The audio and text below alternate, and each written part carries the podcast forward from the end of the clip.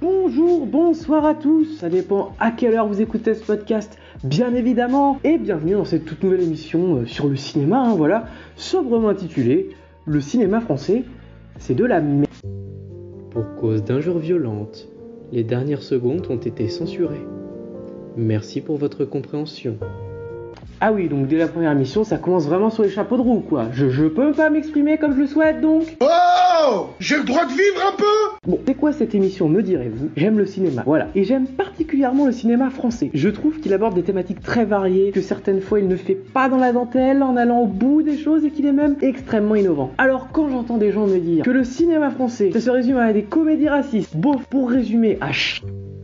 Pour cause d'injures violentes. Je sais, je sais, bah ça m'exaspère. Donc j'ai décidé de partir en guerre. Et pour ça, faire découvrir à la populace ce qui, pour moi, définit le cinéma français. J'appelle ça la France, mademoiselle. Et pas n'importe laquelle. La France du général de Gaulle. Et alors, attention, ici on va parler que de bons films. Si vous êtes venu en vous disant génial, allez, il va jeter en pâture la bande à Fifi, Christian Clavier, c'est non. D'ailleurs, Christian Clavier a joué dans de très grands films, alors tu te calmes s'il te plaît. Noni Non, ici on parle de qualité, d'émotion, de grandeur. À chaque émission, je vais vous présenter un film français qui, pour moi, mérite votre attention et votre admiration aussi. Après, ça, c'est les goûts et les couleurs. Je peux pas convertir tout le monde, hein, tu connais. Et pour démarrer en fanfare cette émission, je voulais un film qui personnellement m'a surpris et au premier visionnage m'a bouleversé, qui à chaque seconde m'a captivé. Et ce film, eh bien, c'est Les Éblouis de Sarasuko. Maman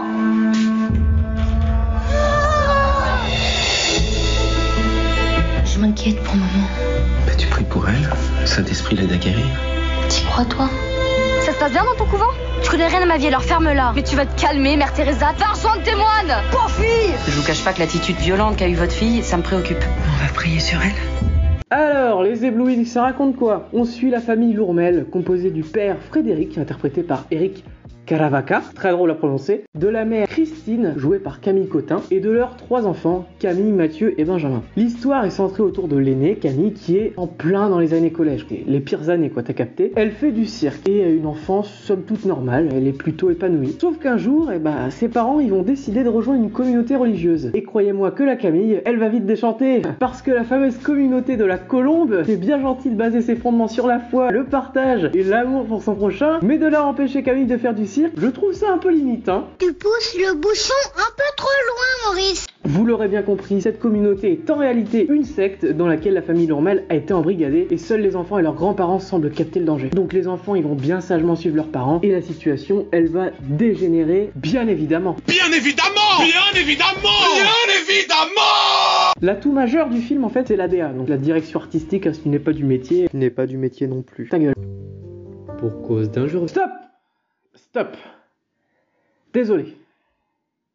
On y retourne. Le film est vraiment uniforme. Les acteurs jouent à merveille. En même temps, il faut dire qu'on n'a pas affaire à des étrangers avec Camille Cotin, qui reste quand des actrices les plus prometteuses de sa génération, hein, en toute objectivité, à bon entendeur. Eric Caravaca, qui certes récemment n'avait pas fait grand chose à part Grâce à Dieu de François Ozon, ça croyez-moi qu'on va sûrement y revenir à celui-là, mais qui ici livre une performance puissante, alternant des scènes où il peut laisser apparaître un tempérament plutôt calme et posé, et d'autres où il montre les crocs littéralement. Hein. Je pense à une scène de confrontation avec ses beaux-parents qui est vraiment prenante quoi et il y a une évolution de son personnage qui est assez intéressante d'abord il a beaucoup de recul sur ce qui se passe comme quand il dit à sa femme que non non Camille en fait elle va pas arrêter le cirque mais plus le film avance en fait et plus il laisse la communauté prendre une emprise sur lui jusqu'à ne plus tenir compte des plaintes de ses enfants. Assez grave. On peut aussi parler de Jean-Pierre Daroussin qui joue le personnage du berger. Donc concrètement c'est le chef de la secte. Et j'ai qu'une seule chose à dire à son sujet c'est euh... Jean-Pierre tu me fais peur. Sincèrement genre Vraiment, je panique. Arrête ça. Non, il est incroyable. C'est, il joue un rôle vraiment lourd à porter et il le fait d'une justesse assez déconcertante. Et enfin, comment parler de ce film en omettant la présence de Céleste Brunkel, premier rôle au cinéma, crève littéralement l'écran en incarnant Camille avec tellement de maturité qu'on a du mal à y croire tout simplement. Sérieusement, Céleste, on veut plus de toi. Reviens vite à l'affiche d'un film vraiment. En quelque sorte, c'est grâce à toi que j'ai découvert le film en plus. Parce que chaque année, en fait, ça fait que deux ans, mais bon, voilà. J'essaye de regarder tous les films nommés dans toutes les catégories des Césars avant la cérémonie. Et bah, il était nommé pour le meilleur espoir féminin, à juste titre, au César 2020. Et le César du meilleur espoir féminin est attribué à Tina Koudry. Oui. Elle a pas gagné. Mélina Coudry dans Papicha, je vous assure que c'est pas du vol. C'est clairement pas du vol. Maintenant, parlons de Sarah Souko, s'il vous plaît. Parce que non seulement pour un premier long métrage, elle montre déjà qu'elle sait transmettre des émotions à l'écran et qu'elle sait ce qu'elle veut visuellement, parlant avec une image très homogène et un grain vraiment reconnaissable. Et autre chose aussi, avant d'être réalisatrice, c'est une actrice et passer avec brio derrière la caméra pour son premier long métrage, c'est vraiment pas quelque chose qui est donné à tout le monde. Alors euh, bravo.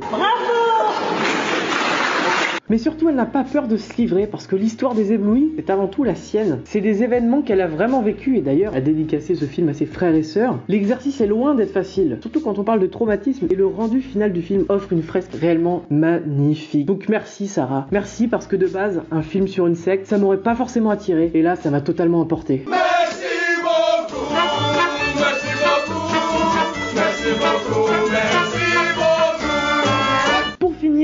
De prendre un commentaire négatif sur le film et d'y répondre. Jean Faduel nous dit donc Un film dans la plus pure tradition gauchiste, véritable cancer de notre époque, qui nous explique que le problème c'est la religion catholique. L'interview de la réalisatrice à ce sujet est consternante. Nos vrais ennemis ne sont pas ceux que l'on croit, blablabla.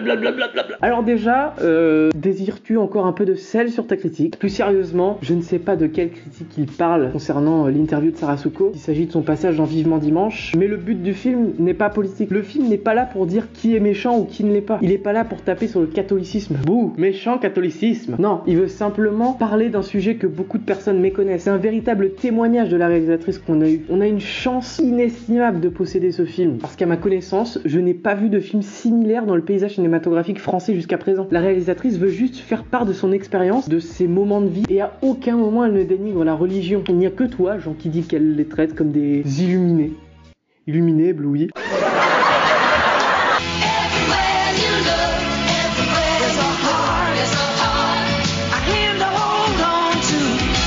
Tout cas, merci à tous ceux qui sont restés jusqu'au bout. J'espère que ça vous a donné envie de voir le film. C'est quand même le but premier de cette chronique, hein. voilà, on va pas se le cacher. Si jamais le podcast vous a plu, n'hésitez pas à le partager sur vos réseaux sociaux, Instagram, Twitter, Snapchat, Facebook.